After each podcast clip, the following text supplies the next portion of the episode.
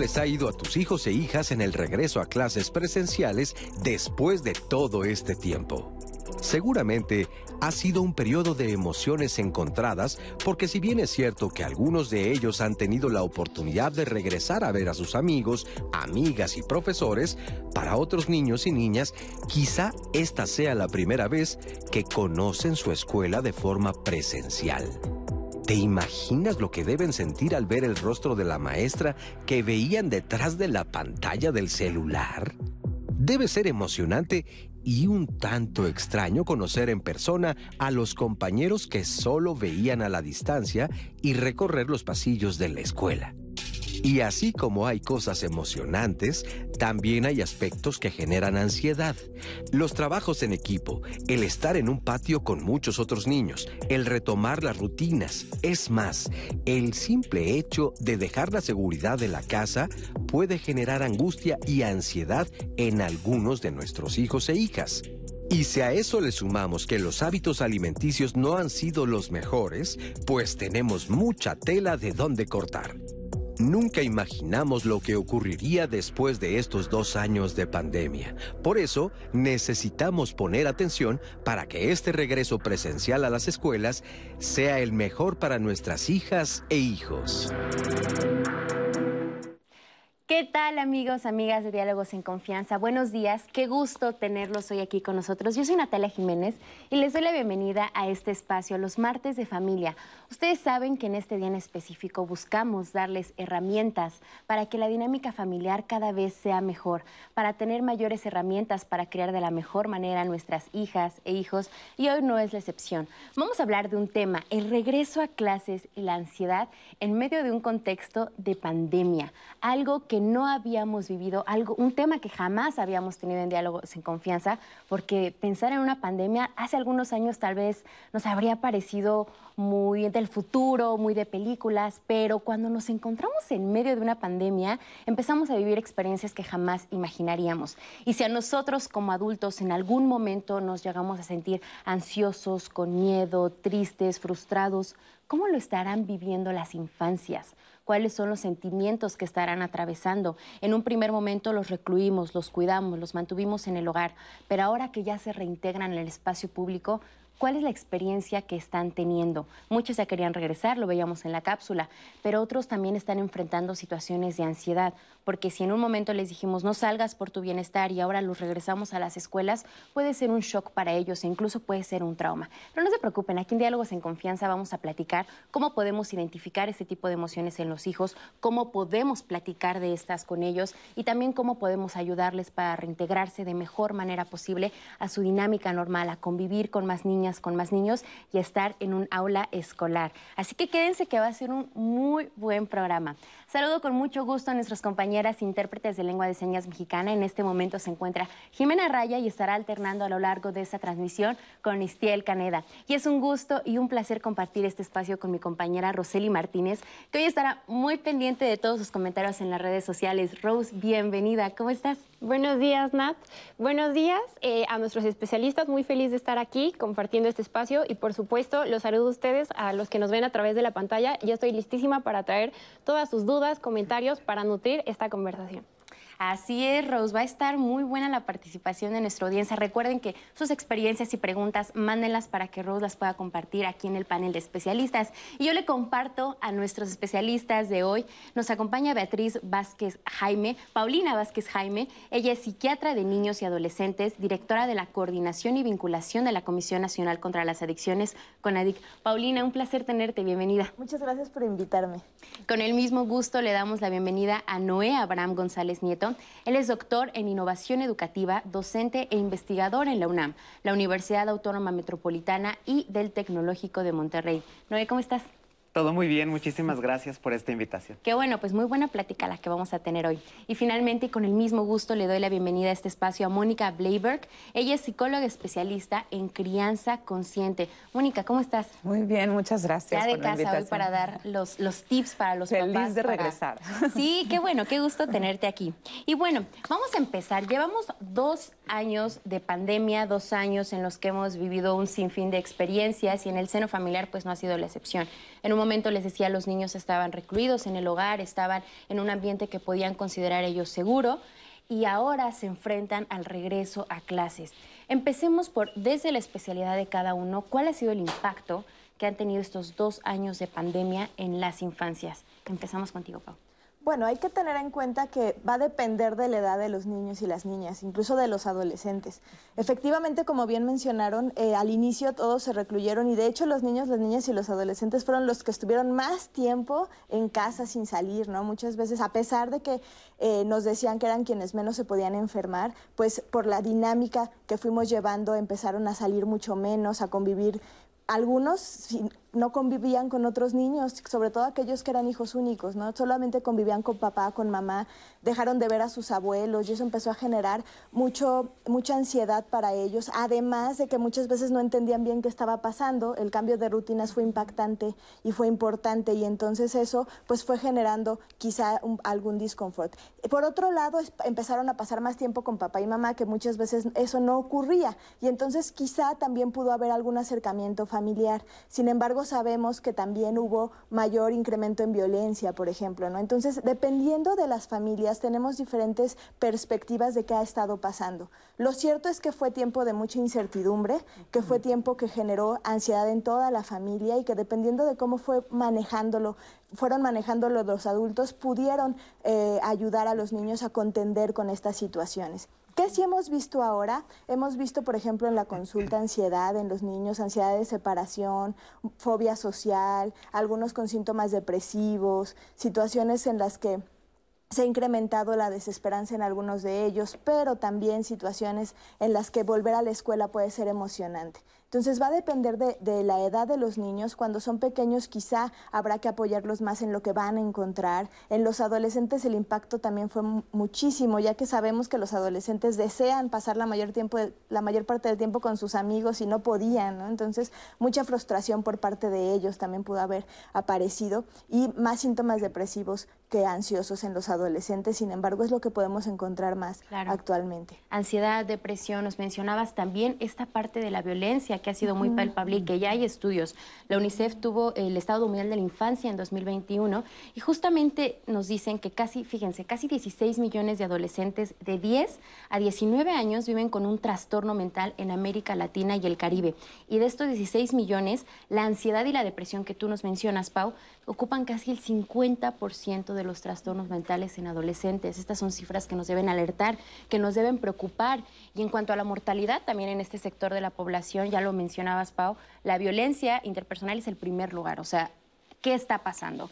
Y si esto se ha agudizado y durante la pandemia siguió siendo el primer lugar, eso nos da datos de que tal vez fue en el hogar donde en primer lugar se les está violentando a las infancias, a las adolescencias, pero también un dato que nos debe ocupar es que el suicidio es la tercer causa y que podríamos decir que va de la mano con la ansiedad y la depresión. Definitivamente. Yo creo que es importante este, establecer que estamos viviendo, como bien dijiste, es una situación sin precedentes. Entonces no tenemos antecedentes, o sea, apenas están empezando a hacer estudios en relación a cuáles van a ser las consecuencias que vamos a vivir. Eh, agregado a la edad, creo que también es importante considerar el temperamento de cada uno, porque, porque hay, hay, digamos, hay niños o personas que son más, eh, que pueden caer más en ansiedad o en depresión según su personalidad. Eh, agregado a esto también es importante considerar que los padres este, vivimos mucho tiempo, mucho tiempo de incertidumbre, en donde a lo mejor nuestros trabajos cambiaron o perdimos el trabajo o fue difícil encontrar a lo mejor un trabajo nuevo o cambiaron de sueldo. Entonces, toda esa incertidumbre se llegó al hogar. Y cuando los papás vivimos ansiedad, eh, es difícil poder establecer un tono de tranquilidad y calma para los niños. Entonces también eso es importante considerar, que los padres somos quienes establecemos el tono familiar en el sistema general. Y cuando nosotros estamos viviendo tanta porque era, me vienen muchos padres conmigo y me decían, es que no sé qué decirle porque me pregunta mi hijo cuándo va a terminar la pandemia o cuándo va a dejar de haber COVID y yo no sé qué contestarle. Entonces, no poder dar respuesta a muchas de las preguntas, porque inclusive nosotros adultos no, lo sabemos, era también como, como pues una señal de, Dios mío, ¿esto qué va a pasar? ¿Cuándo va a acabar? Si mi mamá no lo sabe o mi papá no lo sabe, entonces ¿quién me lo va a poder decir? Y vivir, y esto es importante, la ansiedad está muy relacionada con la incertidumbre. La, la ansiedad está muy relacionada con poder controlar poco. Entonces, los niños y los padres hoy en día vivimos una situación de poder controlarlo poco. Entonces, eso creó y trajo también mucha ansiedad y, como, como bien dice Pau, también depresión, especialmente en los adolescentes más. Entonces, es muy importante considerar todas estas, digo, ahorita lo vamos a platicar, pero todas estas situaciones que pueden apoyar en el hogar a darles seguridad y certidumbre a los niños. Claro, porque de primer momento decimos, bueno, este, hay que prestar atención a las infancias, a cómo están atravesando la ansiedad, la depresión, pero qué tanto miramos a nosotros como los, que, los cuidadores, como las personas que tienen a cargo la crianza, qué tan bien estamos nosotros, porque pues si no estoy bien yo, ¿cómo puedo esperar eh, transmitirle bienestar, transmitirle paz, tranquilidad a, los pequeños y a las pequeñas? de esto vamos a platicar porque también es muy importante el autocuidado de los cuidadores, de, los papás y de las mamás. Y justamente ahorita que ya está a, tope esto de la ansiedad, Paloma Cobo nos da más información de cómo es la ansiedad y también lo importante que es enseñarle a los niños poner en palabras sus emociones y que también nosotros como adultos aprendamos a reconocerlas. En realidad la ansiedad se genera desde que se está generando la personalidad. La ansiedad es una parte de la personalidad. De entrada, me gustaría aclarar que la ansiedad en sí no es mala. Todos hemos tenido ansiedad. Cuando es mala es cuando la ansiedad es excesiva. Entonces, dependiendo de cómo se vaya dando el desarrollo, en ese sentido hablaríamos que la ansiedad se origina justo a la par que la personalidad y se va a ir definiendo o se va a ir modificando con la personalidad, con la educación, con las experiencias de vida, que es una emoción igual que el miedo, igual que la felicidad, igual que la tristeza. Pero de verdad es muy importante, la mayoría de las personas no saben hablar de emociones. Les preguntas, ¿cómo estás? Bien, ¿cómo estás? Mal. Y de pronto pareciera que el mundo emocional se limita a dos palabras, bien o mal, cuando en realidad el, el, vocabulario emocional es amplísimo, hay más de 100 palabras que describen emociones. Entonces, sí es muy importante que desde chiquitos les demos a los niños herramientas, no solamente para nombrarlas, sino para ponerse en contacto con sus emociones. Es fundamental poderlos ir distinguiendo y nombrarlos, porque es la primera herramienta que tenemos para ponernos en contacto con nuestras emociones, nombrarlas. Sí, ante la pregunta de ¿y para qué nos sirve esta educación emocional y cómo va a repercutir eso en nosotros como adultos? Bueno, de entrada nos va a hacer adultos con más inteligencia emocional, pero además es el primer paso para tener mayor bienestar. O sea, lo primero que tenemos que hacer para ser una mejor persona, para estar mejor con nosotros mismos, es estar en contacto con nuestras emociones. Nos hace enfrentar mejor los problemas ahora, por ejemplo, en la pandemia, fue como muy evidente las personas que estaban mejor preparadas y tenían más herramientas emocionales pudieron enfrentar mejor el miedo, la incertidumbre, incluso las pérdidas y los duelos. Y la gente que no estaba emocionalmente preparada, eh, subieron los niveles de ansiedad, subieron los niveles de depresión. Entonces, todo es mejor y podemos enfrentar mejor la vida y a nosotros mismos si tenemos una mejor preparación. Gracias a Paloma Cobo por esta información.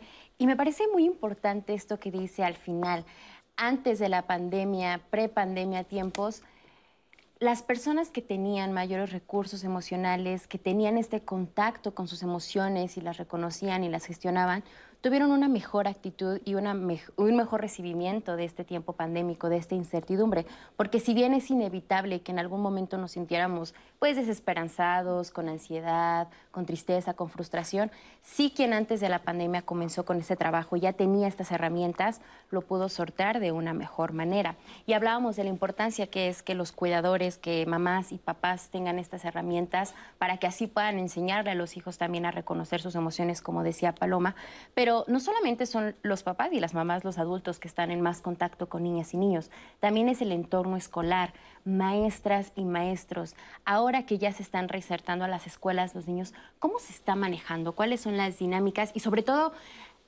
¿cuáles deben ser ahorita las prioridades en el ámbito escolar? O sea, realmente eh, que se puedan regularizar en cuanto a conocimientos, que se les reactive físicamente o ahora debe ser una prioridad prestar atención a la salud mental de los niños. Muchas gracias y creo que el escucharlas y dialogar sobre estos temas trae a mi mente muchos de los aprendizajes que hemos tenido en estos dos años de pandemia. Creo que marzo 2020 lo recordaremos como el mes que cambió mucho de nuestro estilo de vida.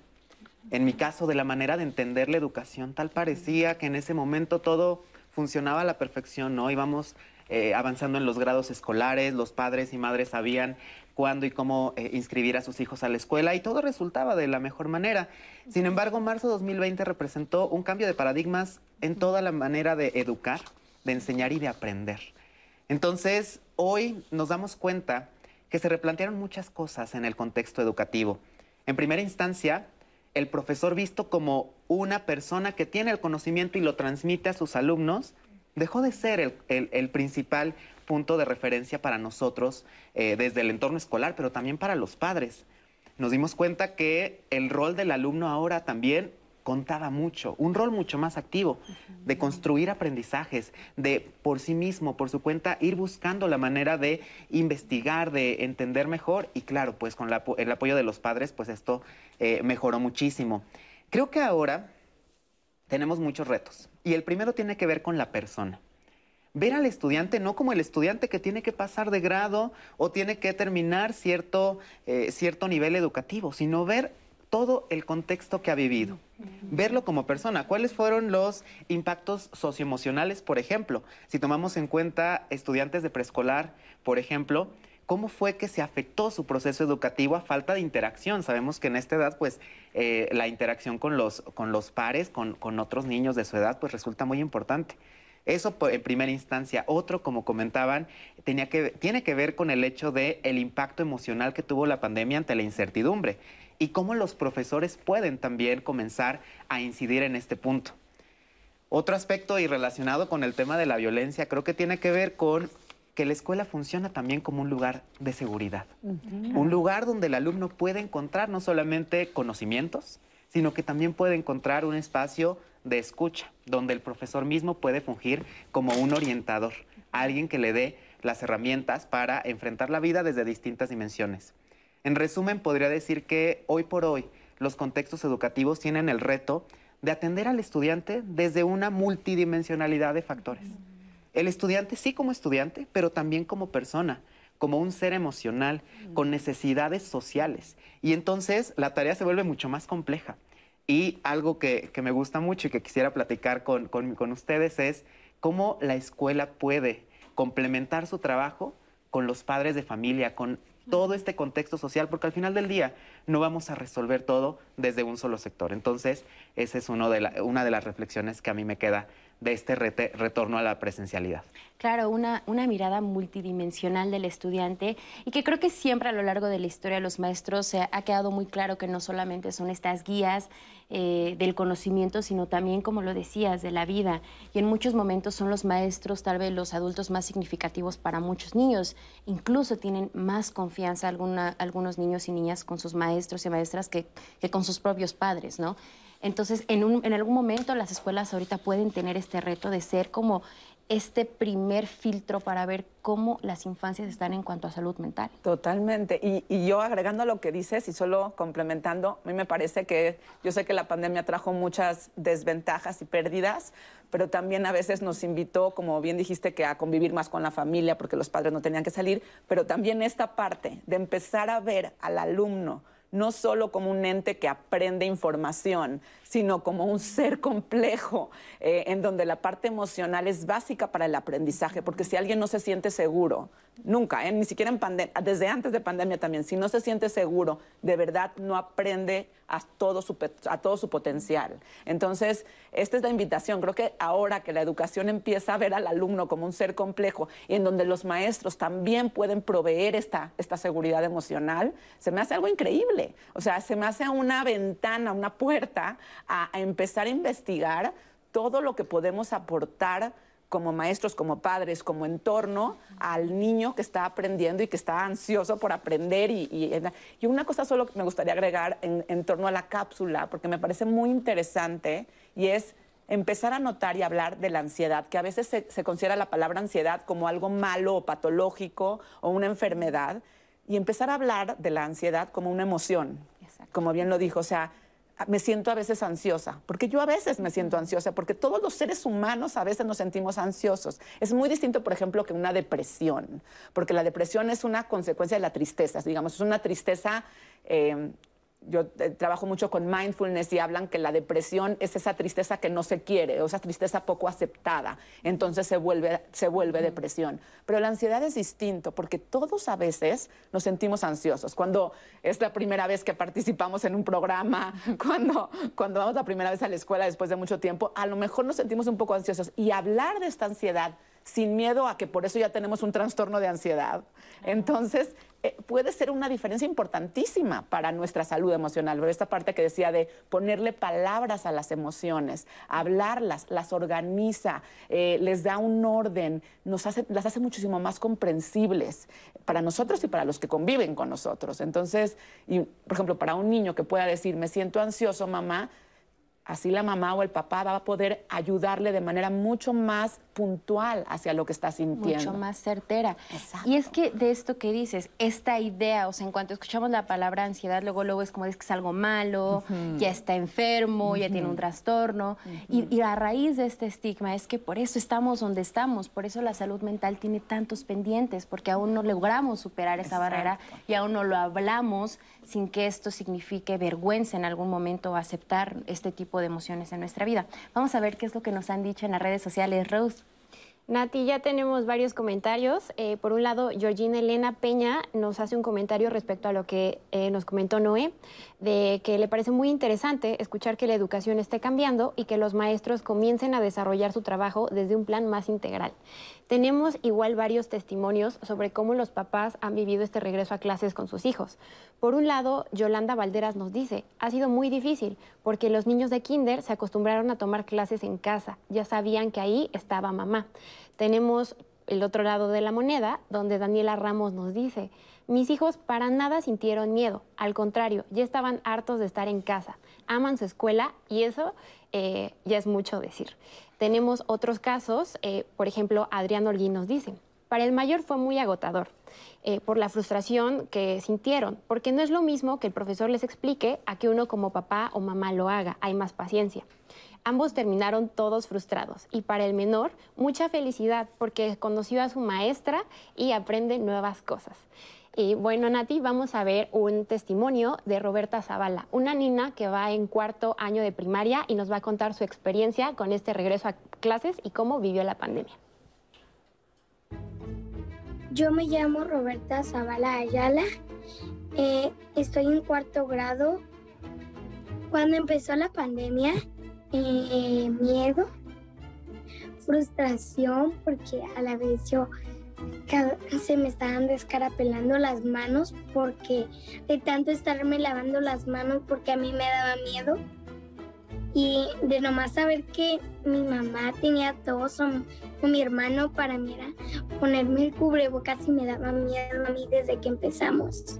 Mis papás me decían que tranquila, todo va a estar bien, mm, no te frustres, estás atenta, durante la pandemia yo participé en Aprende en Casa haciendo videos. A mí me gustaba mucho porque para mí era, ay, los niños me van a ver. Para mí el regreso de clases presenciales fue una felicidad y para ver a todos mis amigos, a mis maestros, porque como yo eh, tenía, yo estaba en tercero y yo no sabía cómo eran mis maestras y ya que me tocó un cuarto estar en presencial, pues la primera vez que las vi fue abrazarlas. Yo soy muy alegre, muy feliz. Eh, yo quería regresar a clases para ver a mis maestras y mis amigos. Yo ahorita me siento muy nerviosa. Gracias. Ay, muchas gracias a Roberta. Qué bien se expresa y cómo ella nos demuestra estos recursos emocionales que tiene, porque dice, sí, en algún momento me sentí frustrada, se, mis manos empezaron a notar el cambio de usar gel antibacterial, de estarme lavando las manos, pero también dice, bueno, en la pandemia tuve oportunidad de hacer videos para aprender en casa, lo viví bien. La manera en la que las infancias establecieron su relación con la pandemia, los miedos hacia esta, dependió de la forma en la que sus padres la gestionaron, de ahí aprendieron cómo debían relacionarse con la pandemia? Sí, definitivamente. Como bien decía Mónica hace un rato, ¿no? Muchas de las cosas que aprenden los niños y cómo viven el mundo incluso es a partir de la familia y de los adultos con los que están.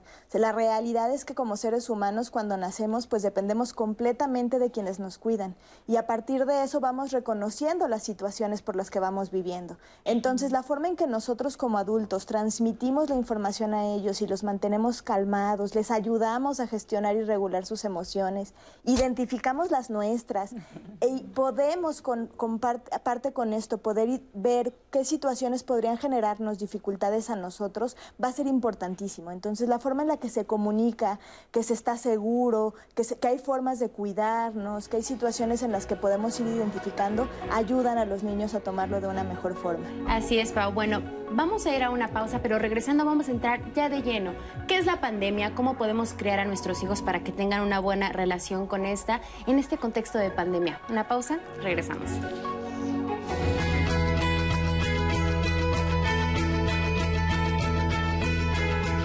Mamá, papá, la mejor herramienta contra la ansiedad de separación infantil es establecer un apego seguro con tus hijos e hijas.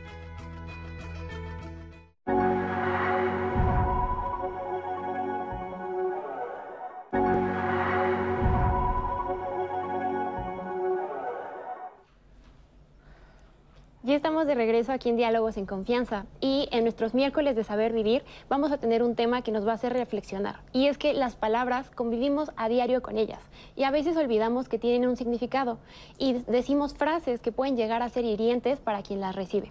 Por ello es importante reflexionar sobre qué decimos y cómo lo decimos. Y para ello los invito a que nos, a que nos acompañen el día de mañana a nuestro tema El poder de las palabras. Y Nati, en redes han estado bastante activos. Tenemos ya varios testimonios de papás que eh, han pasado un poco mal esta transición porque sus hijos han sufrido un poco.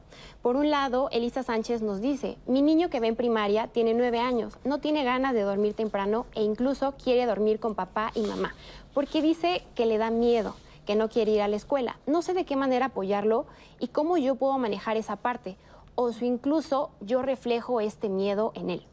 Eh, por otro lado, nos dice Maite Silva, eh, buenos días a todos, tengo dos nietos, uno de 11 y otra nena de 5. Yo vi en mis nietos ese horrible cambio de clases en línea y no les gustaba. Ellos querían convivir con sus compañeros y principalmente mi nieta se pasó todo su ciclo de kinder en línea. Apenas empezaron sus clases normales, eh, regresando de Semana Santa, ellos están súper felices con este cambio. Y en Twitter nos comentaron, este, pues que su nene tiene problemas, que le salieron una especie de ronchitas en sus manos, que el doctor le dijo que muy probablemente era por la ansiedad que le generaba este, este cambio de clases. Y si ustedes tienen alguna pregunta, algún comentario o experiencia que quieran compartirnos, no se olviden que pueden hacerlo a través de cualquiera de nuestras redes sociales, ya sea Facebook, Twitter, Instagram o YouTube, estamos conectados ahí y estoy listísima para traer a la conversación cualquier cosa que ustedes quieran compartirnos. Y si lo prefieren, pueden marcar al 55 51 66 40 00. Ahí en el centro de contacto con la audiencia están también listísimos para escuchar todo lo que ustedes quieran compartirnos. Y em, por supuesto vamos a ver un testimonio de tres nenes que nos comparten su experiencia de qué es lo que extrañaron eh, con las clases en línea, cómo están pasando este periodo de transición y bueno, sin duda les va a dar tanta ternura como a mí me dio cuando lo vi. Yo me llamo Joshua Tadeo Hernández Mejía y mi edad es de 7 años. A mí me gusta el fútbol y le voy a las chivas. Sí la extrañaba porque hacía nuevos amigos, aprendía cosas. Yo extrañaba aprender cosas y hacer nuevos amigos. Ahora que he ido a la escuela me ha ido muy bien porque he sacado dieces y soy un buen niño aportado en la escuela. Pues en mi cabeza pasaba que se quitara la pandemia para que dejara de existir el COVID y que no lastimara a nadie más. Me llamo Santiago. Yo tengo ocho años. No tengo, no tengo hermanos. Soy hijo único. Sí extraño la escuela. Extraño a mis maestros y a mis compañeros de escuela. Me llamo Alejandro. Tengo ocho años y medio. Yo entré a la primaria antes del COVID. Y después descansé dos años y otra vez fui a la primaria. Me gusta la primaria en persona. Yo soy muy sociable y, y luego tengo nuevos amigos y luego a veces me peleé con mis amigos. Pero nada, luego nos encontramos y seguimos jugando. Yo lo que más extrañaba de la escuela es pasar a bien con mis amigos y con mis compañeros. Eh, hablando de la pandemia, yo, yo le tengo mucho miedo a la pandemia, pero luego poco a poco me, eh, he visto que va, va disminuyendo. Más o menos que no me preocupara, porque luego siempre no, no, no veo las noticias por el tema del COVID y me dice, Ale, van a, va a pasar, va a pasar esto. Cuando regresé a la escuela me dio mucho gusto, conocí a gente nueva que nunca, que nunca la había visto, solo la había visto en, en línea, pero no sabía cómo eran. Y nuevas personas de, de que he visto ya son mis amigos.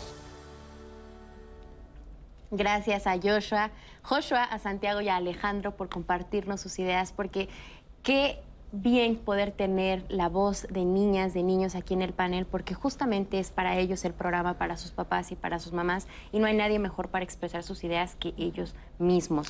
Y me encanta estas ideas que ellos nos daban en la cápsula, o sea, de entrada reconocen y aceptan y dicen, me daba miedo, o sea, sí me generó algo ahí, saber que estábamos en pandemia. Nos decía Joshua, yo quería que terminara para que ya no lastimara a nadie más esta pandemia. Y algo en lo que los tres estuvieron de acuerdo fue que lo que más extrañaron era socializar, era esta convivencia con otros niños. Ale, como nos decía, bueno, pues me encantó poder conocer a gente que solamente ve a través de la pantalla. Luego nos peleamos, pero luego, luego nos encontentamos. O sea, estas dinámicas que hasta cierto punto eran obviedades en las infancias, o sea, que se pelearan con sus amigos, que conocieran que hoy su mejor amigo fuera tal, que mañana fuera tal, es algo que no pudieron experimentar estos dos años, es algo de lo que se perdieron. Muchos niños ni siquiera habían cruzado ni habían puesto pie en una escuela. ¿Qué tanto afectó las habilidades sociales este encierro? Es muy interesante ver que el aprendizaje no es solamente el adquirir un conocimiento. Esta pandemia nos dejó una gran lección y es que el aprendizaje tiene que ver más, sí con conocimientos, pero también con habilidades y con la construcción de valores y actitudes. ¿Cómo reaccionamos ante ciertos elementos, obstáculos en la vida? ¿Cómo inclusive podemos hacer cosas en relación a todo ello? Y entonces nosotros cuando vemos este contexto de la pandemia nos damos cuenta pues que se vieron afectados muchos de estos elementos. Por ejemplo, ¿qué tanto el alumno tenía contacto con otros niños de su edad? ¿Podía desarrollar las competencias sociales, por ejemplo? tenía esta habilidad, por ejemplo, para resolver problemas, el hecho de estar en un recreo, por ejemplo, escolar, de pelearse en un momento y al siguiente ya estar contento con el amigo. Estos espacios que a veces veíamos como algo menor, adquirieron una gran importancia. Y nos dimos cuenta que la educación no solamente responde a un conocimiento, sino que responde al desarrollo de un ser, como comentaban en redes sociales, un ser integral. Entonces, yo podría decir que en este contexto si bien la pandemia nos dejó pues estragos importantes en términos de aprendizaje, también nos dejó lecciones, lecciones muy valiosas. Y podría decir que en estos dos años innovamos en educación lo que hubiéramos tardado tal vez 10 o 15 años en cambiar.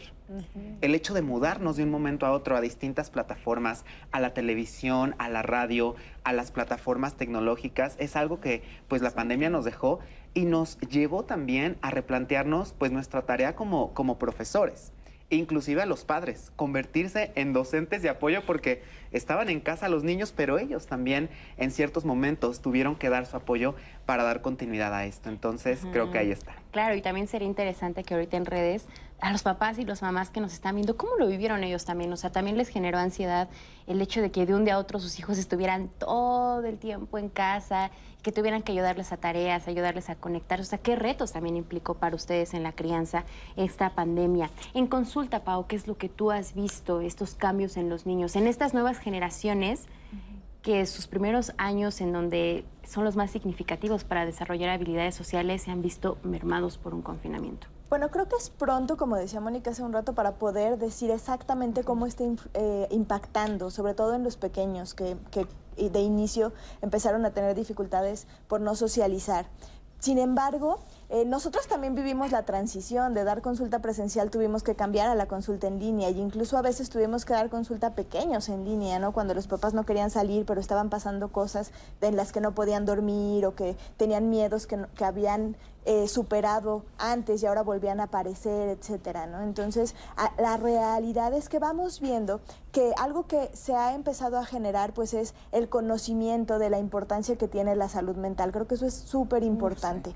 La salud mental antes de, la nombrábamos y hasta nos asustaba, ¿no? Hay un gran estigma con respecto a esto. Ahora sabemos que la salud mental más bien es justo eso, poder identificar situaciones que nos puedan poner en riesgo o protegernos. Y lo que hemos visto en las consultas, pues es que quizá hay niños que empezaron a tener eh, miedos nuevamente, a dejar de dormir, a sentirse tristes y más vulnerables, a estar más irritables a tener dificultad para convivir o compartir.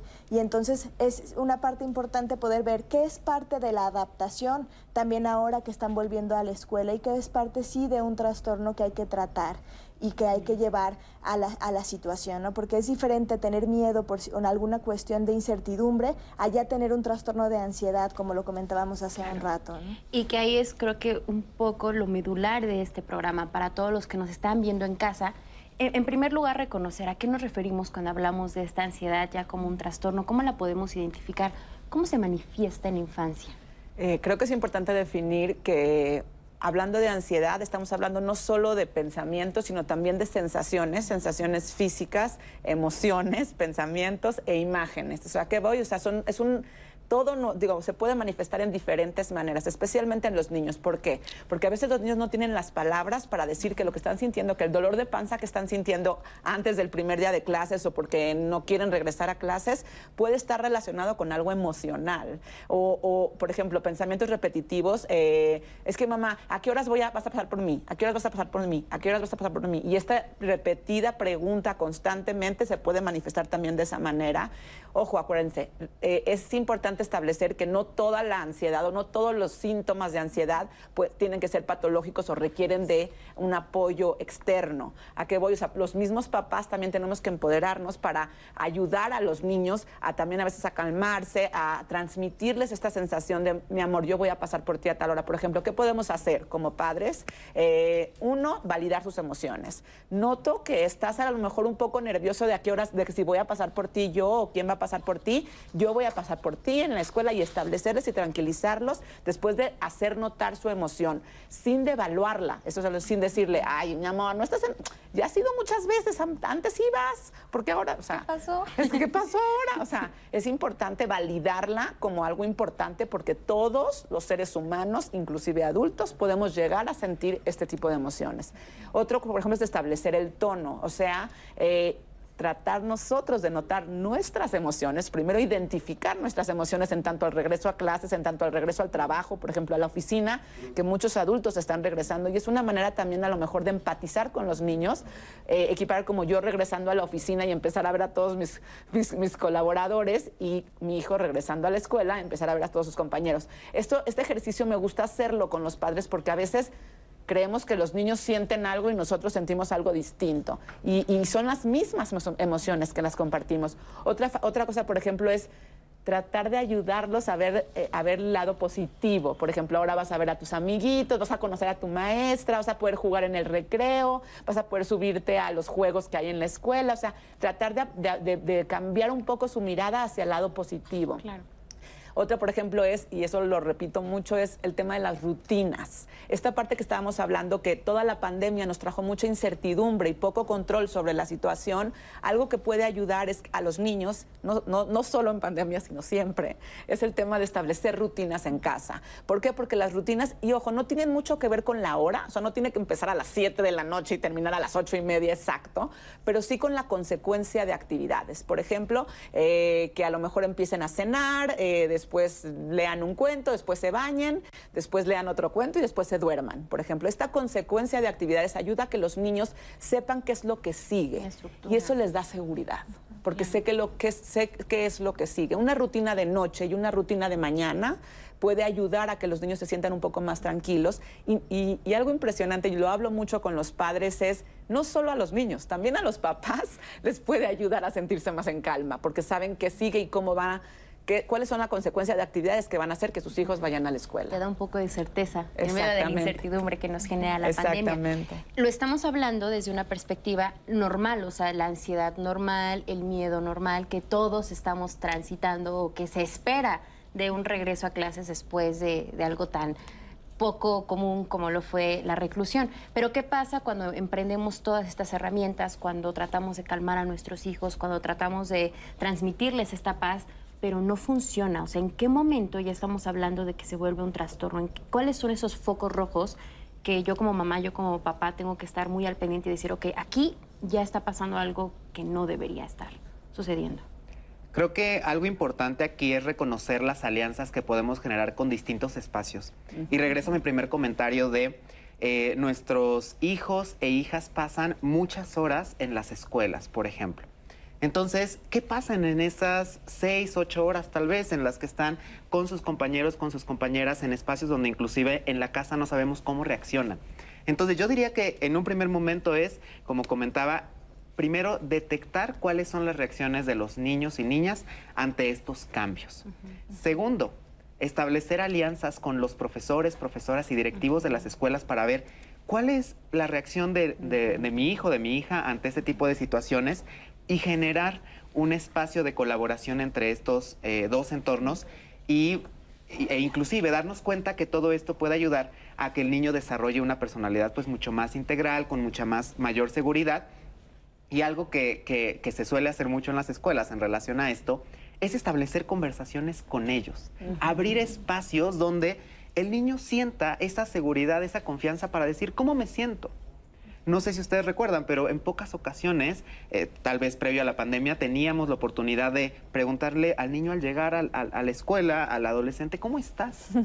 Empezábamos directo con la lección, con la clase, pero hoy por hoy necesitamos estos espacios de apertura de preguntarle cómo estás y que el niño, la niña, el adolescente puedan sentir esa confianza.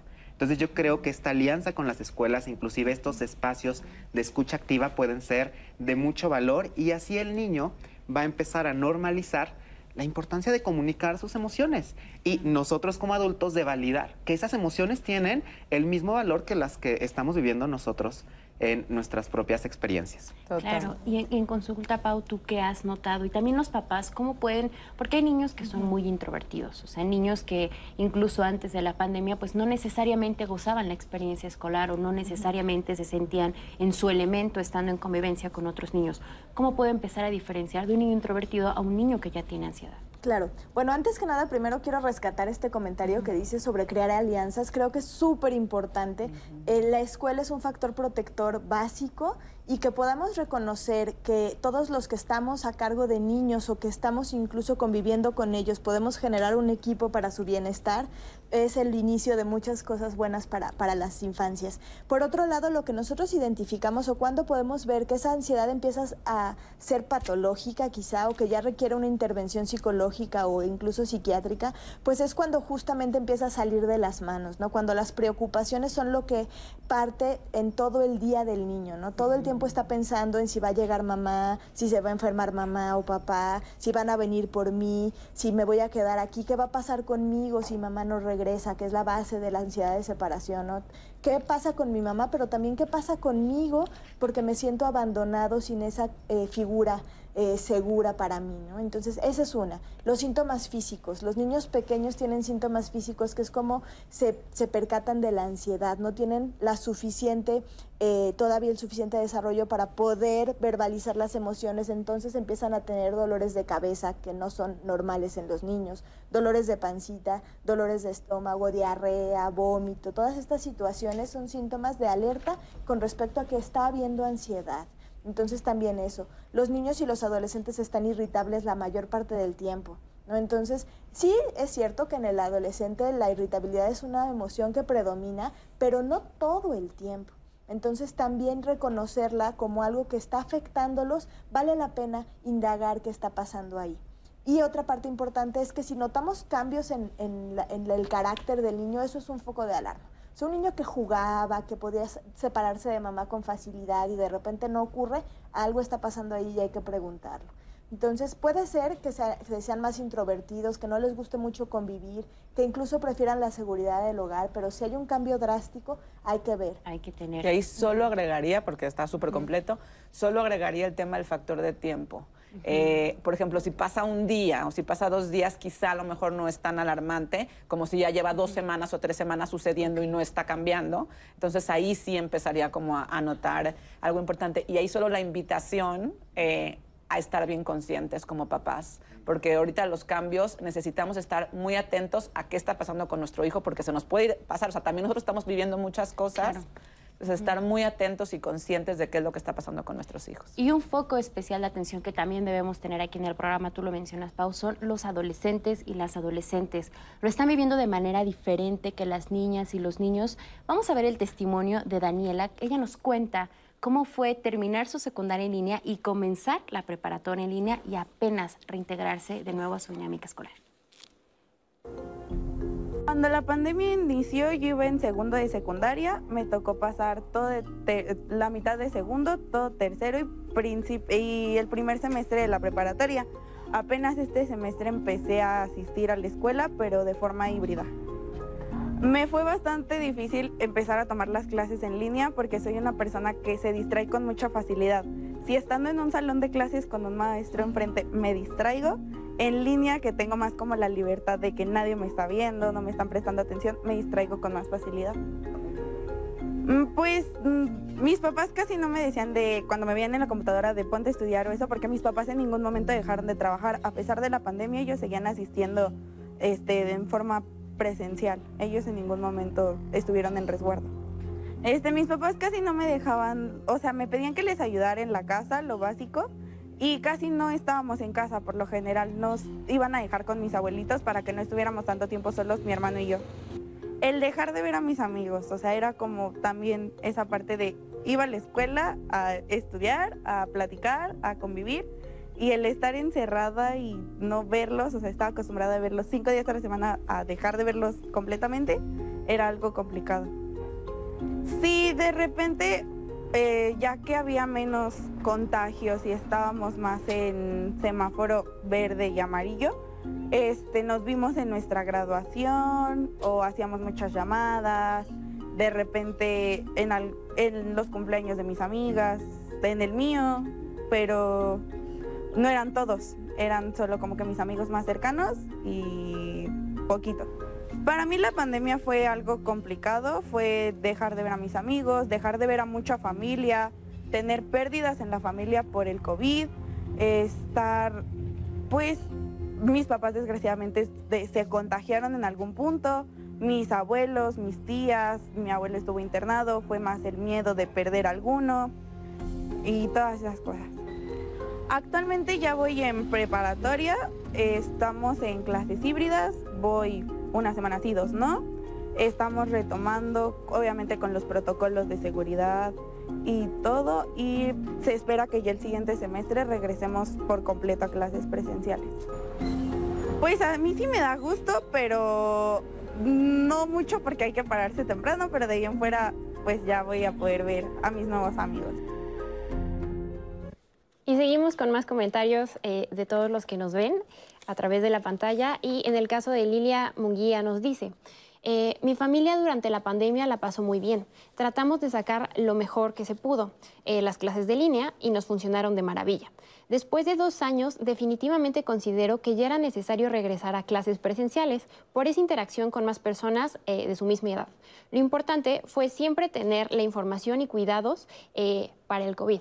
Y uniendo un poco con la cápsula que vimos, tenemos un, pues un testimonio, digamos, eh, de Aguilar Alba. Ella nos cuenta que su hijo tiene 12 años y está cursando el primero de secundaria. Dice que los profesores tienen una actitud rara por momentos, o están muy amables y activos, o al otro día muy enojados y los regañan por todo, y que esta actitud es la que confunde bastante a los niños. Por otra parte, también tenemos otra historia, este es de un nene más pequeño, donde nos cuenta que su hijo, pues la verdad es una persona bastante introvertida eh, y que le ha costado mucho este regreso porque no sabe si debe tratar el asunto diferente, justo porque su hijo es introvertido y que ha tratado de hablar con la maestra, pero que es muy frívola, no comprende la situación y su hijo pues le está pasando muy mal a final de cuentas porque como que sí se emociona, pero no sabe cómo actuar con los mm. niños, no sabe cómo actuar con los maestros y la mamá se siente sola porque no tiene el apoyo de, de un maestro. Claro, este, esta montaña rusa que vemos tanto en los niños, en donde un día me puedo sentir muy emocionado, para el siguiente día es como de no, mejor ya no quiero ir, eh, no, tal vez ya me dio miedo, pero también de las maestras y los maestros, seguramente está siendo un reto fuerte, ¿no? O sea, pararte frente a un grupo donde hay diferentes particularidades y que cada uno tiene su historia y que quisieras prestarle una atención personalizada a cada uno, puede ser también abrumador para maestras y para maestros. Y sobre todo con el, con el testimonio de Dani, a mí me salta mucho esto, que es algo que han vivido muchas personas, muchas infancias y muchas personas adolescentes, que nos dice, o sea, en el caso de ella, termina, solamente fue hasta segundo de secundaria, cursa tercero en línea, termina la secundaria en línea y comienza la preparatoria en línea y hasta ahorita el segundo semestre se está integrando. En este caso de un adolescente, pero igual hay niños que nunca venían a la escuela, niños que terminaron la primaria en línea y empezaron la secundaria. Hemos hablado aquí en este espacio y sabemos a nivel social lo importante y lo simbólico que es tener estas ceremonias de términos de ciclos. En cualquier rubro de la vida, es muy importante tener como estos cierres de ciclos y también estos inicios. ¿Cómo les afecta el no tener ahorita este tipo de situaciones? O sea, que sea tan, digamos, poco marcado el fin y el inicio de una nueva etapa, pues que son importantes, ¿no? O sea, que nosotros seguramente recordamos nuestra graduación o, cómo todos nos prepararon de tu primer día en la prepa, ya eres más, más adulto que niño, o, tu primer día en la secundaria ya con muchos maestros. Es algo que muchos no están viviendo. ¿Les afectó? Sí, probablemente eh, cambiar la, o la transición o poder despedirse de sus amigos, incluso aquellos que cambiaron de escuela, que no pudieron darle un abrazo a su amigo para decirle hola y vamos al siguiente, digo adiós y vamos al siguiente, al siguiente ciclo escolar, ¿no? A la siguiente escuela, a la nueva escuela. Esto puede generar también incertidumbre. Cerrar ciclos es importante. Y aunque sí simbólicamente hubo una ceremonia, probablemente en línea, pues nunca es lo mismo que estar presentes como tal, ¿no? Entonces también va a depender de cada niño cómo lo fue tomando y cómo los padres pudieron haber eh, hecho alguna cuestión simbólica para poder hacer esta situación. Que, eso es algo importante en pandemia y me, gustaría mencionarlo. Pandemia nos llevó a cambiar muchas definiciones y a empezar a pensar por nosotros mismos para para hacer rituales distintos que a lo mejor ya teníamos aprendido. Por ejemplo, graduaciones. Ya sabíamos cómo eran las graduaciones de los chavos de secundaria o las graduaciones de los chavos de prepa. ya sabíamos cómo celebrábamos cumpleaños en la familia, ya sabíamos cómo celebrábamos Navidad. Y de repente, pandemia nos lleva a decir, espérame, a recapitular y decir, tengo que pensar ahora cómo voy a celebrar en familia el cumpleaños de mi hijo y, tengo que crear como estas cosas que también le sean pues, que significativas para el niño, porque tiene seis años y porque le importa que haya un pastel. O sea, todo este tipo de situaciones las tenemos que repensar, rehacer y redefinir. Entonces, y, y para mí en esa parte siento que cuando lo hacemos de manera consciente y atenta, podemos llegar a cosas muy lindas, porque a veces cosas que veníamos haciendo antes no estaban funcionando y solo las hacíamos porque así lo hacen todos, ¿no? Y ahora nuestra familia nos invita, o la situación nos invita a que nuestra familia piense por sí sola que es importante para nosotros. Y también que nos reinventemos, que pongamos en práctica la creatividad. Pero al hablar de adolescentes, ya lo decíamos aquí en los bloques pasados, hablamos también de una alta incidencia de depresión, mucho más que en las infancias. ¿Cómo podemos en casa detectar estos factores de riesgo cuando la tristeza se está volviendo más profunda y puede desembocar en una depresión? Y también cuáles son los factores de protección que podemos tener en la crianza para que nuestros adolescentes no vivan una situación así. Vamos a una pausa y regresamos a Diálogos en Confianza.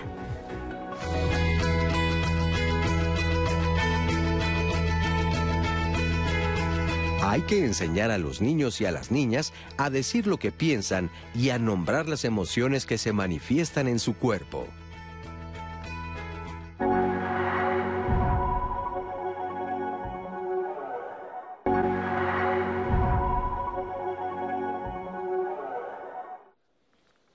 De regreso aquí en Diálogos en Confianza y como cada martes tenemos una sección de personas desaparecidas personas que tristemente ya no pudieron volver a casa y bueno, en sus pantallas van a estar apareciendo las fotos de estas personas. Ya saben que cualquier información que ustedes tengan a la mano es fundamental para que puedan volver a casa.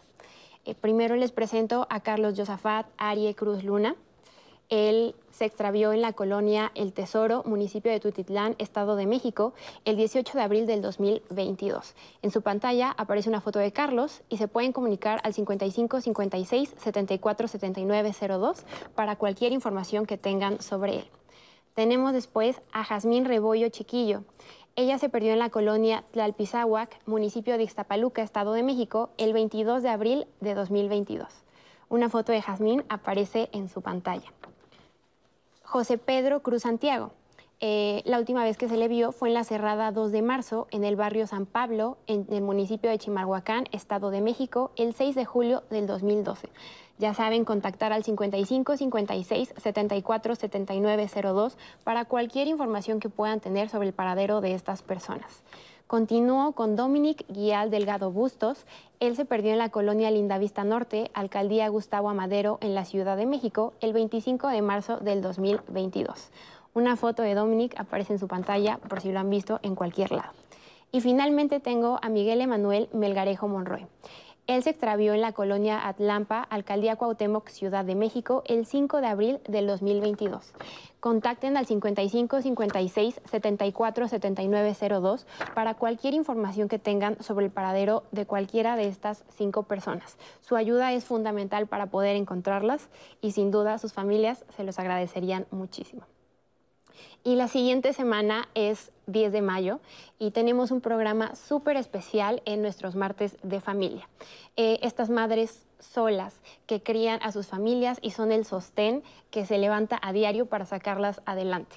Aquí en Diálogos no queremos ni romantizarlas ni victimizarlas. Es por eso que decidimos ocupar el término solas y sobre eso queremos que se enfoque el programa de la siguiente semana, martes 10 de mayo. Eh, y los invitamos a que lo vean, porque estas personas tienen que crear redes de apoyo y crear mucha resiliencia para poder salir no solo ellas adelante, sino sacar a flote a toda su familia. Y Nati, especialistas, tenemos más comentarios, eh, mucha participación, especialmente en Facebook. Nos hablan mucho eh, de cómo los adultos influyen en las emociones que puedan, poner, puedan tener los adolescentes, los niños y las niñas. Por un lado, Lupita Bolio nos dice, debemos cuidar mucho la parte emocional de los niños, ya que el regreso debe ser con toda la confianza confianza y sin juicio de parte de los maestros ni de los padres. Aquí lo importante es el sentir de los pequeños. Por otro lado, nos dice, eh, bueno, nos pregunta Socorro, ¿cómo podemos quitar esos miedos a pertenecer a un grupo, a un equipo de trabajo? A mi hija adolescente de 13 años le cuesta mucho hacerlo. Por favor, oriéntenme. Eh, por otro lado, tenemos a Natalia Sandoval. Me parece importante hacerles saber a nuestras hijas e hijos que no son los únicos que están en esta situación. Hay más infancias del país y es totalmente normal que se sientan como están sintiendo en ese momento. Eh, y finalmente, Hipatia Balbuena nos dice, cuando se comparte en positivo una adaptación y una escucha de emociones, eh, si estamos abiertos a colocarnos del lado de la solución, el entusiasmo, la fraternidad y generando ambientes positivos, seguro como maestros podemos apoyar. No lo sabemos todo, pero sí somos parte de los buenos ambientes. Así los padres y familias eh, también pueden ayudar y es fundamental para que todos se adapten. Muchas gracias, Rose, y muchas gracias a nuestra audiencia por estas ideas y preguntas que nos ponen sobre la mesa que son muy importantes y que sí, por supuesto que vamos a abordar sobre todas estas herramientas y estas estrategias que se pueden emprender en casa para cómo manejar estos temores que tienen las infancias y las adolescencias, trabajar en equipo, empezar a convivir con otras personas, con pares, a ellos, también cómo debemos manejarles las noticias en el testimonio, por ejemplo, de los niños. Ale nos decía lo que hacían en su casa, cómo podemos ir manejando este tipo de situaciones. Claro que lo vamos a abordar. Pero antes del corte les dejamos sobre la mesa la depresión en los adolescentes. Un tema que sin duda nos debe ocupar porque hay una alta tasa de incidencia y que puede desembocar en situaciones muy lamentables como lo puede ser el suicidio de personas menores de 19 años que pues es impensable y que creeríamos que es algo que no pasa, pero pero está ocurriendo y debemos ponerle atención. ¿Cómo puede identificar la depresión? ¿Cómo lo viven las infancias y las adolescencias? ¿Hay diferencia? Eh, definitivamente hay diferencia, porque hay diferencia en general en, todo su comportamiento y conducta. Eh, los niños, por ejemplo, puede ser, pueden cambia de niño en niño, pero puede haber una pérdida de apetito, puede haber, les cuesta trabajo dormir, de repente eh, síntomas físicos como por ejemplo dolor de panza, eh, un cambio repentino en su, en, su, en su, personalidad, por ejemplo, que eran, jugaban y dejaron de jugar. Recuerden que el juego es el lenguaje de los niños. Es un niño que deja de jugar, nos está diciendo mucho. También otra cosa, notar el juego. Por ejemplo, ¿a qué juegan los niños? O sea, pasó mucho que cuando empezó pandemia los niños empezaban a jugar a que se enfermaba uno, un muñequito o que el otro iba, lo iban a llevar al doctor o que el otro empezaba a toser. Hasta les ponían cubrebocas, yo creo, cubrebocas, exactamente. Eh, eh, y todo ese tipo de cosas nos dice mucha información de lo que está viviendo emocionalmente el niño. Entonces es una manera también de entrar, eh, de, una ventana para entrar a, a, a las emociones de los niños, notar a qué están jugando. Ojo, el juego no porque está jugando a eso quiere decir que hay algo malo. Muchas veces es una manera de procesar ciertas emociones como miedo, ansiedad, y entonces empiezan a jugar para eso. Esto es en niños. En adolescentes, eh, híjole, mucho también es, por ejemplo, no quieren salir. Eh, no, no, están queriendo interactuar con sus compañeros o con amigos, o porque ya muchas veces pasa mucho y ha pasado mucho en la adolescencia que hubo cambios físicos durante estos dos años, que de repente, y, yo, trabajo más directamente con papás, pero me contaban que sus hijas adolescentes no querían regresar a la escuela porque no querían que notaran estos cambios físicos. Se les tenían pena, tenían miedo. Entonces eso hace una cadenita, porque empiezan a dejar de socializar, que eso es algo importante, que esto que decías de, en términos de cómo la salud emocional se construye muchas veces en los, en, los, pequeños detalles del día a día, como en el recreo cuando se pelean los amigos o cuando vamos y, no sé, un amigo te dijo, no quiero salir contigo, ¿qué pasa en los adolescentes? Es que no quiero salir contigo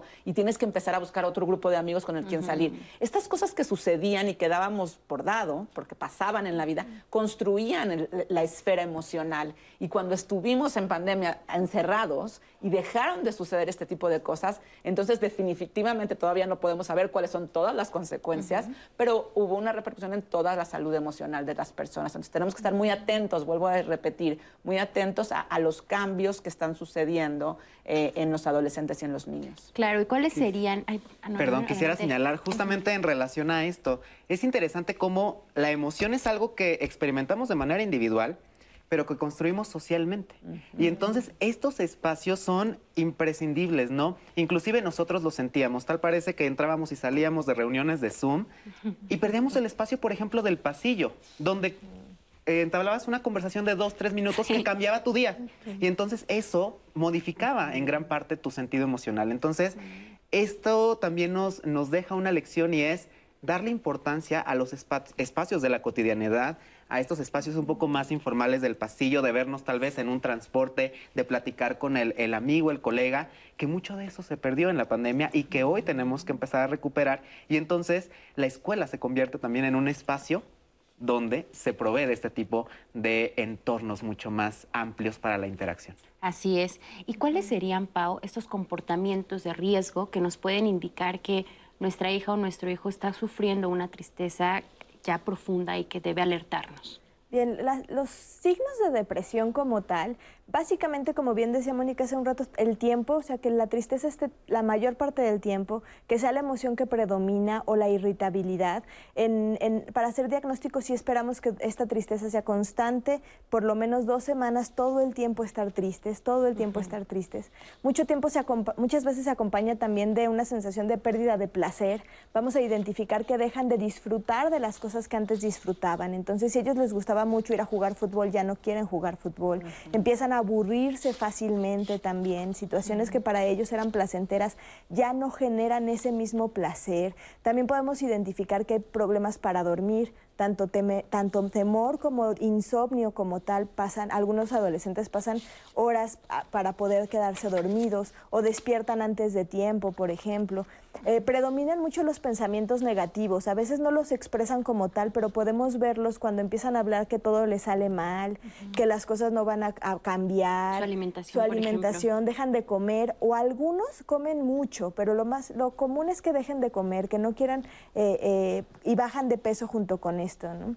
Y a veces pueden llegar a expresar situaciones como que no los queremos o que incluso podrían estar mejor muertos, que ya es cuando estamos hablando de algo grave, ¿no? que es la consecuencia fatal de la depresión. Y, ahí hay que agregar, todo, porque esto ahorita es un tema eh, la cantidad de tiempo que están en, en, en, el celular, Redes en la sociales. computadora, en redes sociales. eh, mujeres, ah, bueno, eh, habías leído un estudio que mujeres, su principal tema es redes sociales, hombres es videojuegos. O sea, los videojuegos que también se pueden, o sea, no tiene que ser videojuego, puede ser en un celular o en un iPad o en un- algún tipo de plataforma, eh, notar cuánto tiempo están en ello, porque eso también puede repercutir o puede estar manifestándose una depresión así de no estar interactu- interactuando con otros y puede ser una señal de alarma cuánto tiempo pasan en redes sociales y en videojuegos. Claro.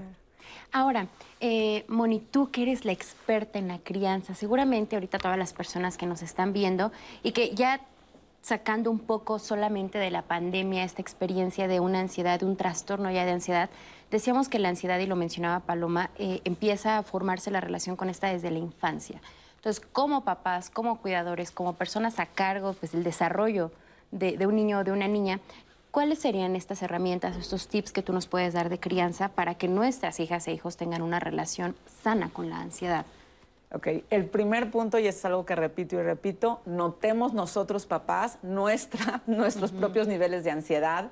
Eh, yo platico mucho acerca del vaso lleno, qué tan lleno está nuestro vaso, porque muchas veces el trabajo, el tráfico, los problemas diarios, inclusive muchas veces nuestros papás, porque ahora nos toca, o sea, no sé si a lo mejor nuestros papás enfermos, o sea, los abuelos, digamos, de estos niños, también tenemos que cuidarlos a ellos y preocuparnos por ellos para que no vayan a, el tema de pandemia, COVID. Entonces, bueno, nuestro vaso se va llenando y llega el final del día y entonces nuestro hijo viene a contarnos algo que pasó y no nos damos cuenta que no lo escuchamos, no nos damos cuenta porque o no nos hace caso y no se va a dormir o no se mete a bañar y la gota queda en el vaso y entonces nosotros explotamos. Notemos nuestro vaso y cuidemos nuestras emociones, cuidemos, hagamos cosas, o sea, yo por ejemplo ya tengo un proyecto para mujeres, para madres, que es de transmitir hobbies, eh, nuevos, nuevas, nuevas clases, que aprendan otras cosas, un poco para pausar porque estamos tan acarrereados todo el tiempo que no nos damos cuenta que el vaso se va llenando. Entonces, eh, invitemos a las, a las personas a una hora a la semana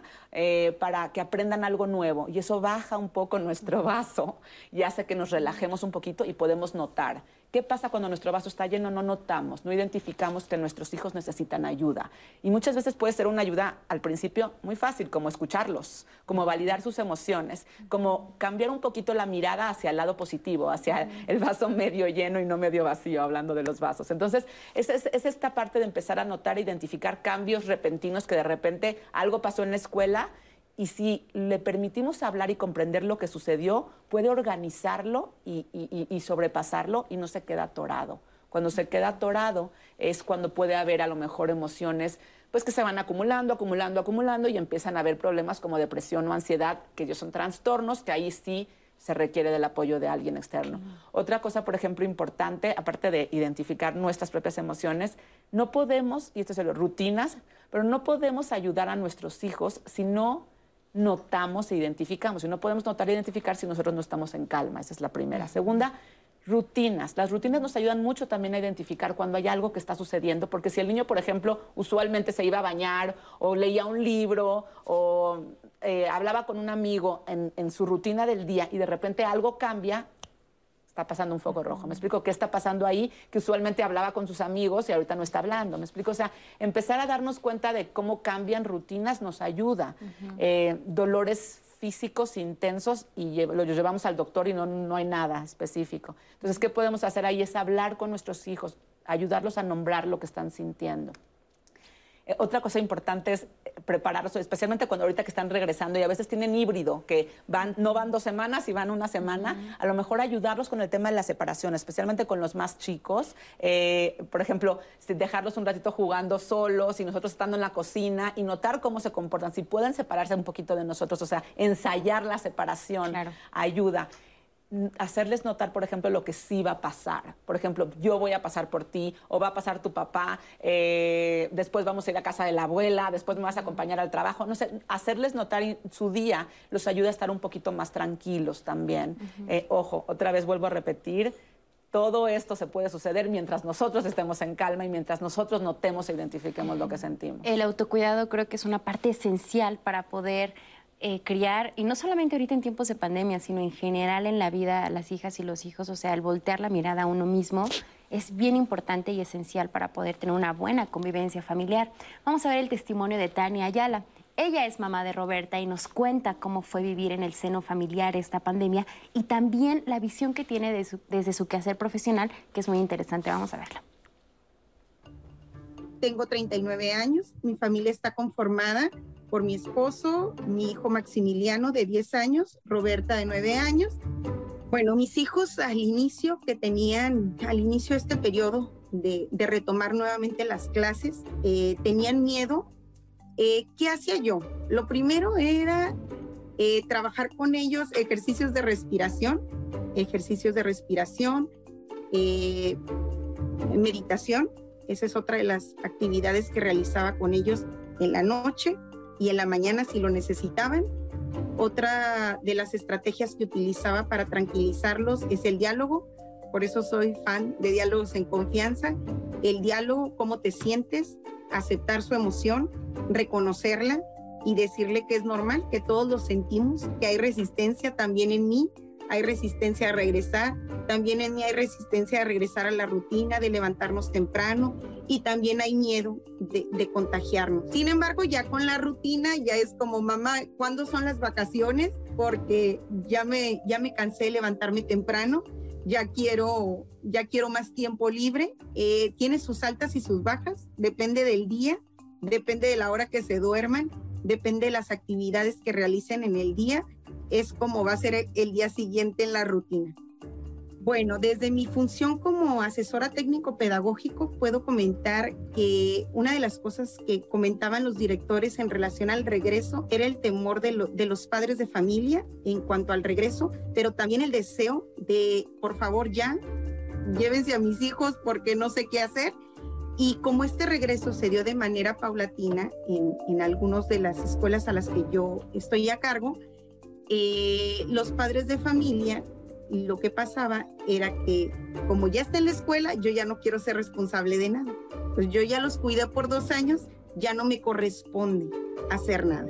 Entonces toda la responsabilidad en cuanto a, la educación de los niños, querían que el docente se hiciera cargo, porque ellos ya por dos años, pues ya se hicieron cargo y ya no quiero ser responsable, ya no quiero saber nada de subir tareas, ya no quiero saber nada si fueron algunas de las dificultades con las que se enfrentaron. Como, como colectivos, eh, pues cada, cada mes tenemos consejos técnicos escolares en donde se revisan eh, diferentes temas y creo que muy atinadamente la Secretaría de Educación eh, de los temas que, que, venían en cada una de las sesiones era empatía, resiliencia, manejo de emociones, estrategias para cuidar de uno mismo y cuidar de los otros. Creo que, que también agradecemos a la pandemia esta parte eh, en, la, en la educación, que, que se tomó más en cuenta lo que es la importancia del ser humano, de que soy persona y no solamente soy conocimiento, sino también soy emoción y bueno, tenemos más comentarios, dos en específico de unas mamás que nos comparten cómo fue este proceso de, enseñarles a sus hijos. Lilia nos dice, durante la pandemia disfruté mucho el poder involucrarme en los aprendizajes escolares de mis hijos, apoyándolos para que comprendieran cada tema. Valoré más aún el tiempo y dedicación de los maestros que le tienen tanto amor a su profesión. Es claro que no es lo mismo asistir a clases presenciales que tomarlas en línea o distancia, pero definitivamente hubo mucho aprendizaje interacción y unión familiar. Y por otro lado, hablando de la importancia que tiene eh, que los adultos eh, les inculquen o les den confianza a los niños, Daniela Ramos nos dice, yo la pasé bien en pandemia, me puse a hacer ejercicio en casa todos los días y eso ayudó mucho. Si mamá está bien, todos estamos bien. Eso es lo que ellas dos nos comentan. Por otro lado, Angelique Juárez nos dice, un poco preocupada, eh, mi hija iba con buenas notas desde siempre. Después de la pandemia ya no tiene ganas de nada, ni de ir a la secundaria, ni salir, ni socializar. Mi hijo no ha podido agarrar el ritmo de la escuela, primero por problemas familiares y ahora por la pandemia no está familiarizado con la escuela. Le dan náuseas antes de ir a la primaria y definitivamente no quiere ir. Justo hablando de los problemas que había eh, con, la, eh, con el reingreso a la escuela. Claro, vamos a darle respuesta a este testimonio que me parece muy acertado y que va ligado un poco también con esta idea de en este momento los papás tienen que exigir cierto rendimiento académico de los niños o el ojo debe estar puesto en otro lado. Vale la pena comprenderlos. Básicamente, tenemos que aprender a observarlos y a reconocer sus necesidades, porque cada niño, cada niña y cada adolescente va a ser distinto. Entonces, vale la pena poder identificar. Menciono algo muy importante que, no había mencionado hace un rato sobre el, desempeño académico. O sea, muchas veces la disminución del desempeño académico también es un foco rojo en las niñas y en los niños. Entonces, cuando teníamos un niño o una niña que sacaba dieces y de repente empieza a tener menores notas, peores notas o a reprobar, hay que pensar que algo está sucediendo ahí. Y vale la pena ver qué es importante, ¿no? Reconocer las emociones, poder gestionarlas, poder aprender a socializar, enfocarnos en las necesidades específicas ahora y evidentemente el aprendizaje escolar es importante, pero también todas las otras herramientas con las que vamos a aprender a contender con el mundo para incluso poder en un futuro eh, eh, tener más, más posibilidades de vivir de una mejor forma. Entonces creo que vale la pena. Claro, Pau. Vamos a ir a una pausa, no sin antes ver este mensaje que nos tiene Fertapi. Regresando leeremos más de sus preguntas y también la relación entre la obesidad infantil y la salud mental. No se vayan. Si tu hijo o hija se siente irritable, si tiene problemas para dormir, si tus hijos están nerviosos, preocupados, con dolor de cabeza o de estómago. Esto podría indicar un estado de ansiedad. Los niños, las niñas, todos los días se enfrentan a situaciones estresantes y en ocasiones no saben cómo lidiar con estos. Más aún ante el escenario que estamos viviendo a causa de la pandemia. El regreso a la escuela puede provocar ansiedad derivada de la incertidumbre. Es de preguntarse, ¿qué va a pasar? ¿Cómo va a ser ahora la escuela? Una semana parece estar todo bien y luego a la siguiente los regresan a casa. Hoy, hoy les voy a recomendar libros que ayudan a entender por qué nuestros hijos e hijas eh, sienten ansiedad y, además, sobre todo, cómo apoyarlos. El gran secreto de Sam, haciéndole frente al miedo. Este es un libro para ayudar a las infancias a afrontar la ansiedad, sobre todo cómo detectarla, sus miedos, sus fobias, y explica de forma clara y sencilla qué es el miedo y les enseña siete herramientas para enfrentarse a él. Está dirigido a pequeños de cuatro años en adelante. Otro, Memi con ansiedad, que además está preciosamente ilustrado para niños sobre el manejo de la ansiedad. Eh, es un libro, les digo, está ilustrado, es muy divertido, es una herramienta para ayudar a las infancias con trucos de autorregulación. ¿Qué puedo hacer cuando me preocupo demasiado ese examen de matemáticas de mañana? Y todo con un lenguaje adaptado para los menores. Y tiene varias actividades pedagógicas que enseñan cómo superar las crisis. Yo espero que estas recomendaciones les sean muy útiles. Y hay que tener muy presente que nuestras reacciones y estrategias emocionales también pueden ser entrenadas. Es decir, si usted se angustia más que el hijo por saber que éste tiene angustia, creo que no estamos abonando. Solo requerimos paciencia, constancia y eso sí, mucho amor. Para diálogos en confianza, Fernanda Tapia.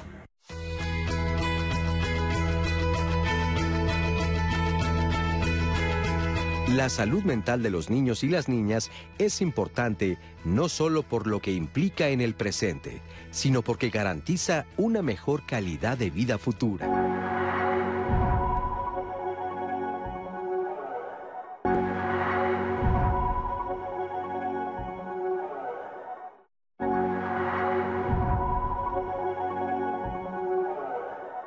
Al inicio todos se recluyeron y de hecho los niños, las niñas y los adolescentes fueron los que estuvieron más tiempo en casa sin salir. Algunos no convivían con otros niños, sobre todo aquellos que eran hijos únicos, ¿no? Solamente convivían con papá, con mamá.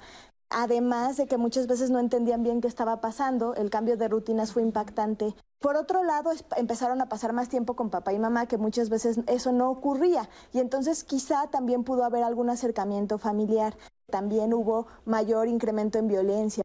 ¿Qué sí hemos visto ahora? Hemos visto, por ejemplo, en la consulta ansiedad en los niños, ansiedad de separación, fobia social, algunos con síntomas depresivos. Se ha incrementado la desesperanza en algunos de ellos, pero también situaciones en las que volver a la escuela puede ser emocionante. no tenemos antecedentes, o sea, apenas están empezando a hacer estudios en relación a cuáles van a ser las consecuencias que vamos a vivir. Agregado a la edad, creo que también es importante considerar el temperamento de cada uno. Hay niños o personas que son más, eh, que pueden caer más en ansiedad o en depresión según su personalidad. Los padres este, vivimos mucho tiempo, mucho tiempo de incertidumbre, en donde a lo mejor nuestros trabajos cambiaron o perdimos el trabajo. Toda esa incertidumbre se llegó al hogar y cuando los papás vivimos ansiedad, eh, es difícil poder establecer un tono de tranquilidad y calma para los niños.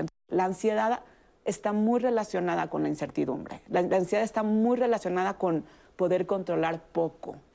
Marzo 2020 representó un cambio de paradigmas en toda la manera de educar, de enseñar y de aprender.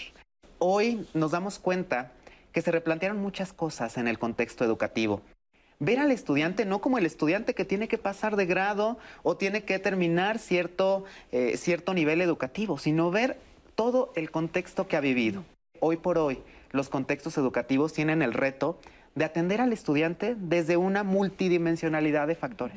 Se considera la palabra ansiedad como algo malo o patológico o una enfermedad y empezar a hablar de la ansiedad como una emoción. Todos los seres humanos a veces nos sentimos ansiosos. Es muy distinto, por ejemplo, que una depresión, porque la depresión es una consecuencia de la tristeza. Si bien la pandemia nos dejó pues estragos importantes en términos de aprendizaje, también nos dejó lecciones, lecciones muy valiosas. En estos dos años innovamos en educación lo que hubiéramos tardado tal vez 10 o 15 años en cambiar.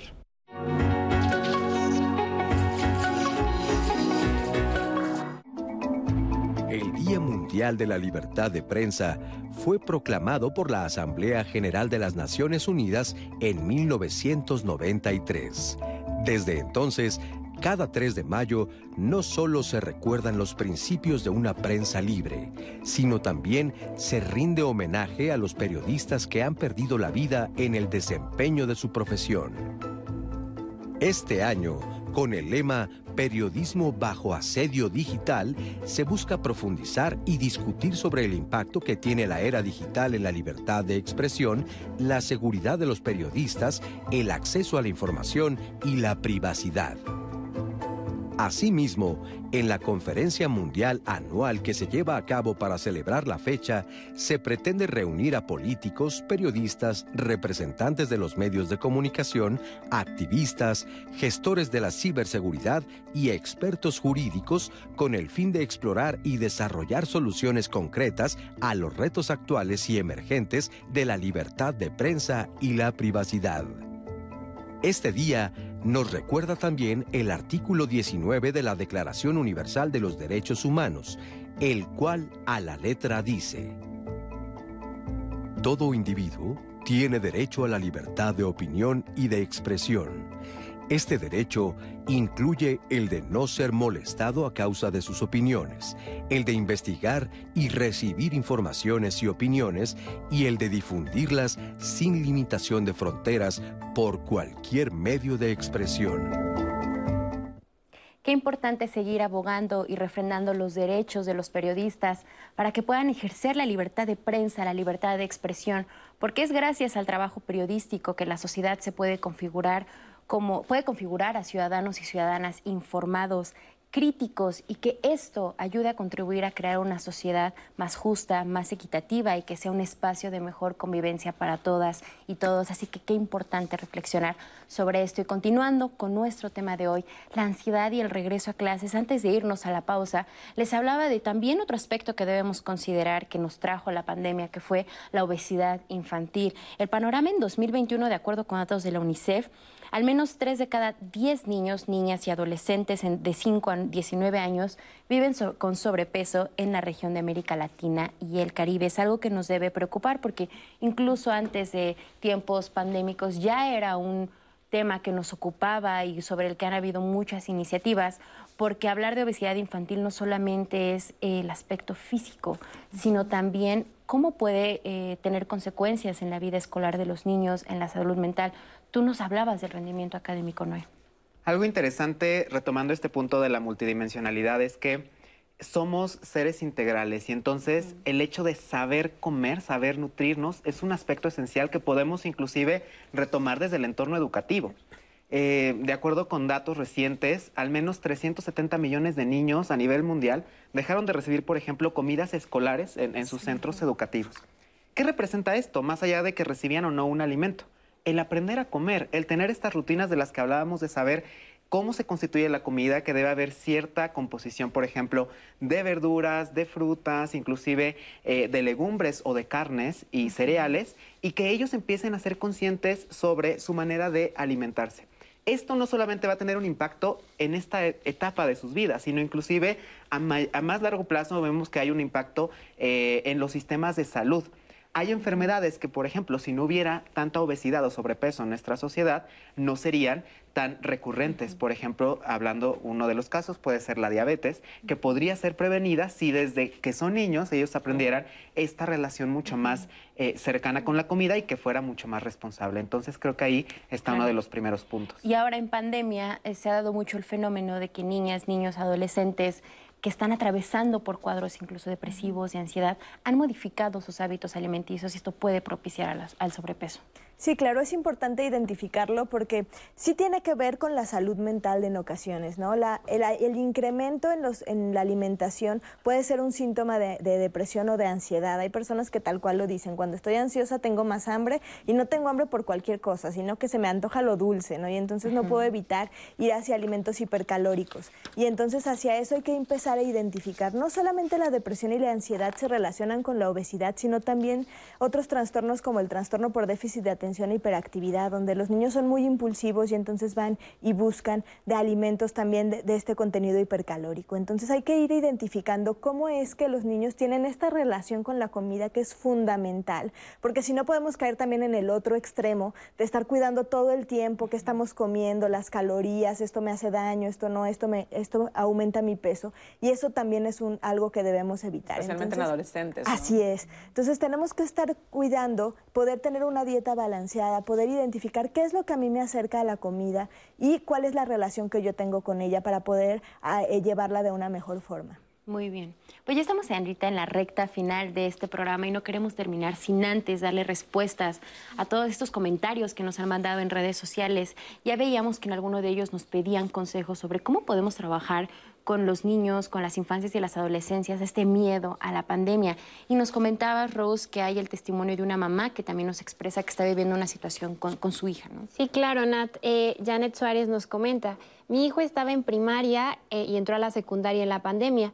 Apenas entró el grupo completo, que es muy numeroso, y le preocupa que sean tantos alumnos, cosa que no lo había vivido y era lo normal en otros tiempos. Sí, es que, ¿cómo- qué, qué tips les podemos dar a los papás? ¿Cómo, cómo decirlo? ¿Cómo será el, día, el diálogo pandémico? O sea, ¿cómo manejarles la información? ¿Qué tanto debemos exponer a niñas, niños y adolescentes a noticiarios, por ejemplo?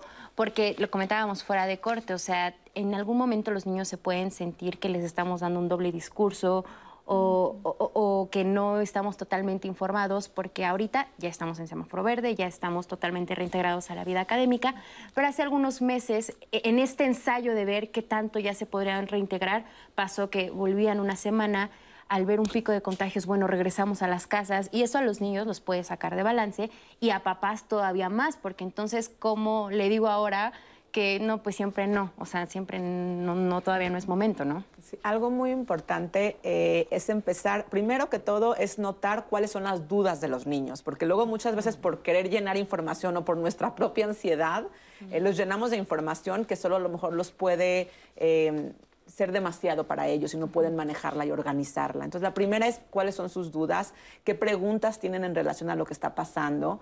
Eh, una- un factor importante también es integrar dentro de la familia el tema de flexibilidad. Eh, ¿Y a qué me refiero con esto? Decirles, o sea, obviamente depende de la edad, en qué palabras vamos a utilizar, pero los niños son capaces de comprender mucho más de lo que a veces nosotros creemos. Y entonces a lo mejor decirles, mira, vamos a regresar, ahorita las cosas están bien, vamos a usar estas políticas, o sea, estas prácticas de seguridad para, para estar seguros como familia, vamos a regresar ahorita, todavía no sabemos hasta cuándo, pero puede ser que a lo mejor nos regresen a casa, pero tú ya sabes cómo es en casa, tú ya lo viviste en casa, ya lo hicimos todos y lo logramos hacer, y entonces también lo vamos a poder hacer después. O sea, esta parte, mm, se vale decirle a los niños no sé. O sea, esta parte, se vale decirle a los niños no sé Y la, la, recomendación ahí es después del no sé, acompañarlos a ver cuáles son las emociones que les causa este no sé, que les causa esta incertidumbre. Entonces, otra vez vuelvo a repetir, mucha atención a qué es, cuáles son las dudas de los niños, qué preguntas tienen, a darles la información oportuna y, y, realmente puntual en relación a lo que están teniendo dudas, sino a lo mejor llenarles de información que a lo mejor, por eso noticieros no es tan recomendable, obviamente depende de la edad del niño, pero no es tan recomendable porque a veces les van a dar información que solo les van a crear más miedos, porque no pueden entenderla o procesarla de manera acertada. Entonces, otra cosa que hablamos es una recomendación importante es la meditación y las meditaciones para niños. Eh, hay en YouTube, obviamente es importante ver de dónde viene y cuál es la fuente, pero en YouTube ya hay muchas meditaciones para niños que se pueden poner, por ejemplo, antes de dormir. Eh, la meditación para niños es recomendable solo para, por ejemplo, poner atención a la respiración. Eh, ponerlos en un lugar cómodo, tranquilos, en donde no haya muchos ruidos. Puede ser antes de dormir, puede ser que estén acostados y, llevarlos a un espacio donde se sientan totalmente seguros. Eh, con los niños es muy importante a lo mejor crear este espacio con palabras, o sea, por ejemplo, llevarlos a una playa y estamos acostados y relajamos el cuerpo y nuestros pies están relajados hacerlos, por ejemplo, notar su respiración. Con los niños, por ejemplo, funciona mucho poner un osito de peluche o un muñeco de peluche para que noten ellos cómo el, peluche se sube y se baja cuando respiran. Muchas veces algo tan común que es la respiración, que todo el tiempo respiramos, no lo anotamos, inclusive adultos, no la notamos y no nos damos cuenta de cómo estamos respirando. Y simplemente notarla nos ayuda a conectarnos con el momento presente y relajar el cuerpo. ¿Qué beneficios les trae a los niños empezar a relacionarse con la meditación? Principalmente calma su sistema de alerta. Cuando los niños están constantemente en, alertas, eh, que eso pasó mucho en pandemia porque había muchas noticias que asustaban a los niños que, los, que tenían que ponerse tapabocas, que no podían tocar o abrazar o tocar nada.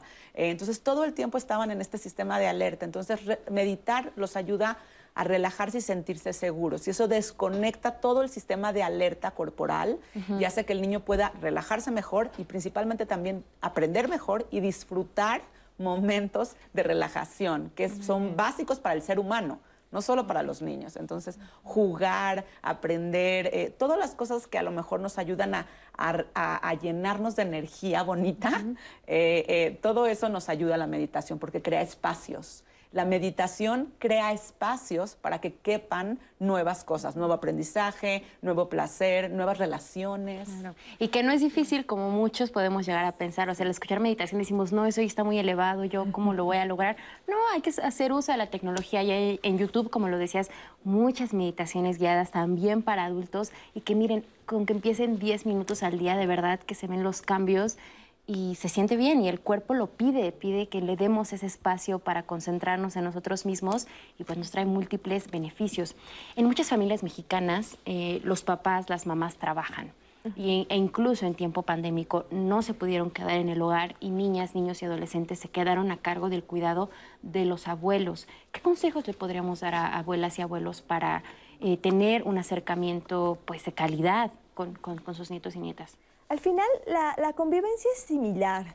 Hay que empezar a observarlos, conocerlos, abrir el diálogo entre los adultos y los niños, poder hablar también de nuestras propias emociones, como lo hemos mencionado durante todo el, todo el programa. La realidad es que probablemente las generaciones de abuelos y abuelas tenía, eran mucho más herméticas, se nos enseñó, o se les enseñó, mejor dicho, que las emociones nos hacían vulnerables, incluso eran eh, de terror, ¿no? Hablar de si estábamos tristes, ansiosos, porque teníamos que ser la fortaleza de la familia. Y la realidad es que ahora vemos que eso, más que ayudarnos, nos, nos puede generar dificultades para reconocer emociones, para tener herramientas. Entonces, poder abrir el diálogo, reconocer como adultos que también nos sentimos ansiosos, que también nos sentimos tristes, que a veces no tenemos las respuestas para todo y que hay que disfrutar de la convivencia entre las niñas, los niños y los adolescentes, abrir ese espacio para poder achicarnos un poquito y jugar con ellos, como mencionábamos. Los papás y los, los adultos a veces no jugamos con los niños y eso es súper importante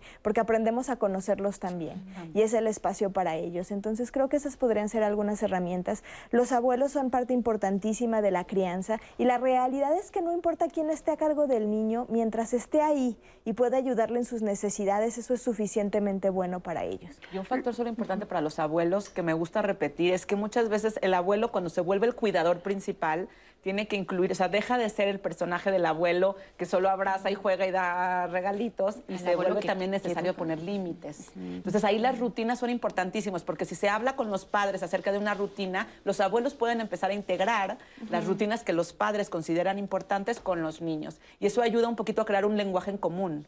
Cuando los abuelos son los cuidadores que cuando los padres son los cuidadores y los niños se sienten seguros. ¿Por qué? Porque hay un lenguaje común, no importa quién lo esté cuidando. Claro, lo hemos mencionado a lo largo del programa y en sus participaciones lo han dicho, lo importante que es validar la experiencia, el sentir de las infancias y las adolescencias. Y quiero que recalquemos en esto, porque si bien hoy el programa estuvo muy centrado en la ansiedad por el regreso a clases en un contexto de pandemia, la realidad es que la, pandemia solo vino a hacer más fuerte, más palpable aquellos pendientes que teníamos en muchas áreas de la vida. Y la salud mental de niñas, niños fue una de ellas. Es tal vez de lo que menos volteamos a ver, nos preocupamos de repente por la alimentación, por el aspecto físico, por lo académico, pero prevalece esta visión adultocentrista en la que vemos a las infancias como todo es color de rosas, ellos que pueden sufrir, ¿no? O sea, ahorita en este momento de la vida, pues todo es bueno para ellos y eso nos lleva a invalidarlos. La UNICEF realizó un estudio focalizado con diferentes niños en diferentes latitudes y quiero leerles la opinión de un joven de una joven de Chile que nos decía, cuando era más joven expresaba mucho más mis sentimientos, pero no estaban validados cuando yo tenía 13 o 14 años. Yo podía decir, tengo depresión o me siento triste y me decían, no, tú no sabes lo que sientes porque pues, apenas tienes 12 años, o sea, ¿cómo puedes hablar de que tienes depresión? Entonces esto nos deja ver de que probablemente los niños sí tienen, y es un hecho, tienen esta capacidad de reconocer, de poner en palabras sus emociones, pero tal vez al momento de externarlas con su adulto de confianza, ahí es donde está el primer bache y donde la salud mental pues se va para abajo. ¿Cómo tener este diálogo empático? Y que realmente valide la emoción de los niños y las niñas. Yo creo, y, me gusta mucho hablar de esto, porque no solamente hablamos de lo emocional, sino lo socioemocional. Entonces, lo primero es saber que hay alguien disponible. Creo que ese espacio de confianza, como bien comentabas, ¿no? A veces puede ser en la casa, pero puede ser en otros entornos. Puede ser con los amigos, puede ser con los profesores en la escuela. Y entonces, que el niño, la niña, el adolescente sepa que hay un espacio de confianza en primera instancia. Un segundo elemento es saber que compartimos eso. No, no creer que somos eh, personas como adultos que no sentimos, sino tal vez también decirles a ellos que estamos pasando por una situación similar y que si bien puedo ser tu profesor, puedo ser papá, mamá, tal vez siento un poco de incertidumbre sobre lo que está pasando y eso también me acerca a ti. Compartimos esa humanidad que nos pueda acercar y también pueda hacerlo sentir mucho más tranquilo. Y finalmente yo creería que es bien importante abrir espacios donde ellos puedan sentirse escuchados, donde ellos puedan entender que hay un, espacio seguro que compartir eh, algunas experiencias, algunas eh, ansiedades tal vez de las que hemos platicado. Y aquí también quisiera mencionar el rol docente a veces, como comentábamos aquí, no, bueno, ya regresamos a la escuela, dejamos al niño y ahora el profesor es el que debe atender todo. Yo diría más bien que ahora el rol de los padres es mucho más palpable porque ellos se dieron cuenta de estas necesidades de aprendizaje emocionales, sociales, y ahora fungimos como una red de apoyo para el niño. Y entonces, ¿qué mejor que lograr este apoyo desde las distintas esferas, validando al niño y validándonos también a nosotros en lo que estamos sintiendo? Claro que sí, yo creo que es uno de los mensajes más importantes que queremos que hoy se quede en nuestro público de diálogos en confianza, validar, realmente escuchar y darnos cuenta que es igual de importante y válido lo que los niños y las niñas sienten a lo que nosotros podemos experimentar y quitarnos esta idea de que por ser niñas y niños, pues no saben de la vida, porque saben y saben muchísimo. Vamos con los comentarios de redes sociales, Ros, las reflexiones finales. Sí, Nati, tenemos por acá uno, digamos, con un final feliz. Eh, Isidoro Ortega nos cuenta que su hijo Santiago, de 10 años, estaba muy feliz en casa, pero que la realidad es que pues, el aprendizaje no fue mejor en, la escuela en línea. Eh, ya él va a la escuela, se ve feliz y dice que por un momento pues sí estuvo preocupado porque la familia se enfermó, pero que le han enseñado justamente a hablar de sus sentimientos, de sus emociones y por ello como que ha podido dejar de lado ese miedo y afrontar eh, con felicidad al final de cuentas este regreso a clases. Raquel Delgado nos cuenta, mi hija está feliz de regresar a la escuela, ella ya estaba muy estresada, lloraba de todo, regresó al colegio y boom, todo cambió. La veo muy adaptada y ella está feliz de por fin ir a clases presenciales. Em, y bueno, así tenemos más de estos eh, comentarios positivos, digamos, donde los papás nos contaron que afortunadamente sus hijos supieron afrontarlo bien. Otros tantos que están en el proceso de aprender a aceptar esas emociones, aprender a lo mejor a sociabilizar nuevamente, porque la práctica se esfuma. Nos comentan mucho que eh, al final las clases en línea todos veían a una pantalla y no era lo mismo que estar frente a frente con sus compañeros, pero que sin duda pues hay, hay una emoción por medio. Y yo les recuerdo eh, que estamos conectados en muchas redes sociales, ya sea Facebook, ya sea Twitter, Instagram, YouTube. Tenemos el centro de contacto con la audiencia, donde en cada programa ustedes pueden comentarnos, interactuar con nosotros para que traigamos todas esas opiniones que tienen con nuestro panel de especialistas y así la conversación se enriquezca, Nati. Claro que sí, Ros. Muchísimas gracias. Ya nos queda 1.30 para despedirnos, pero no me quiero ir sin que cada uno nos dé una reflexión final. Moni, empezamos contigo. Sí, bueno, yo reitero la importancia de poner atención a lo que está pasando a nuestros niños, a, notar cómo nos sentimos nosotros para poder realmente ayudarlos, a no creer que porque ellos son niños son diferentes y no sienten, sino también pueden sentir lo mismo y empatizar con ellos, conectar con ellos. Creo que la conexión es lo más importante. Muchas gracias, Pau. Bueno, creo que reitero esto, también reconocer que somos un equipo como adultos, que podemos ir identificando en la escuela o en casa las situaciones y entre mejor diálogo haya entre nosotros, va a ser mejor para las niñas, niños y adolescentes. Muchas gracias, ¿no? Igualmente, reconocer que el diálogo es la base de todo esto y que desde casa, desde la escuela, podemos ayudar a las personas a vivir bien en un mundo en el que valga la pena vivir. Muchas gracias a los tres por habernos acompañado y en especial gracias a ti que nos acompañaste al otro lado de la pantalla. Creo que es un programa del que aprendimos muchísimo. Sin duda alguna la pandemia nos ha puesto muchos retos a nivel personal, a nivel social, a nivel familiar, pero podemos tejer redes de apoyo, redes de conocimiento como este programa. Recuerden que también en el blog de Diálogos en Confianza pueden encontrar materiales para seguirse informando y para cada vez tener una vida más plena, de más calidad. Fue un gusto compartir esta plática con ustedes. Recuerden que los esperamos todos los días a las 9 de la mañana aquí por el 11. Que tengan un buen día.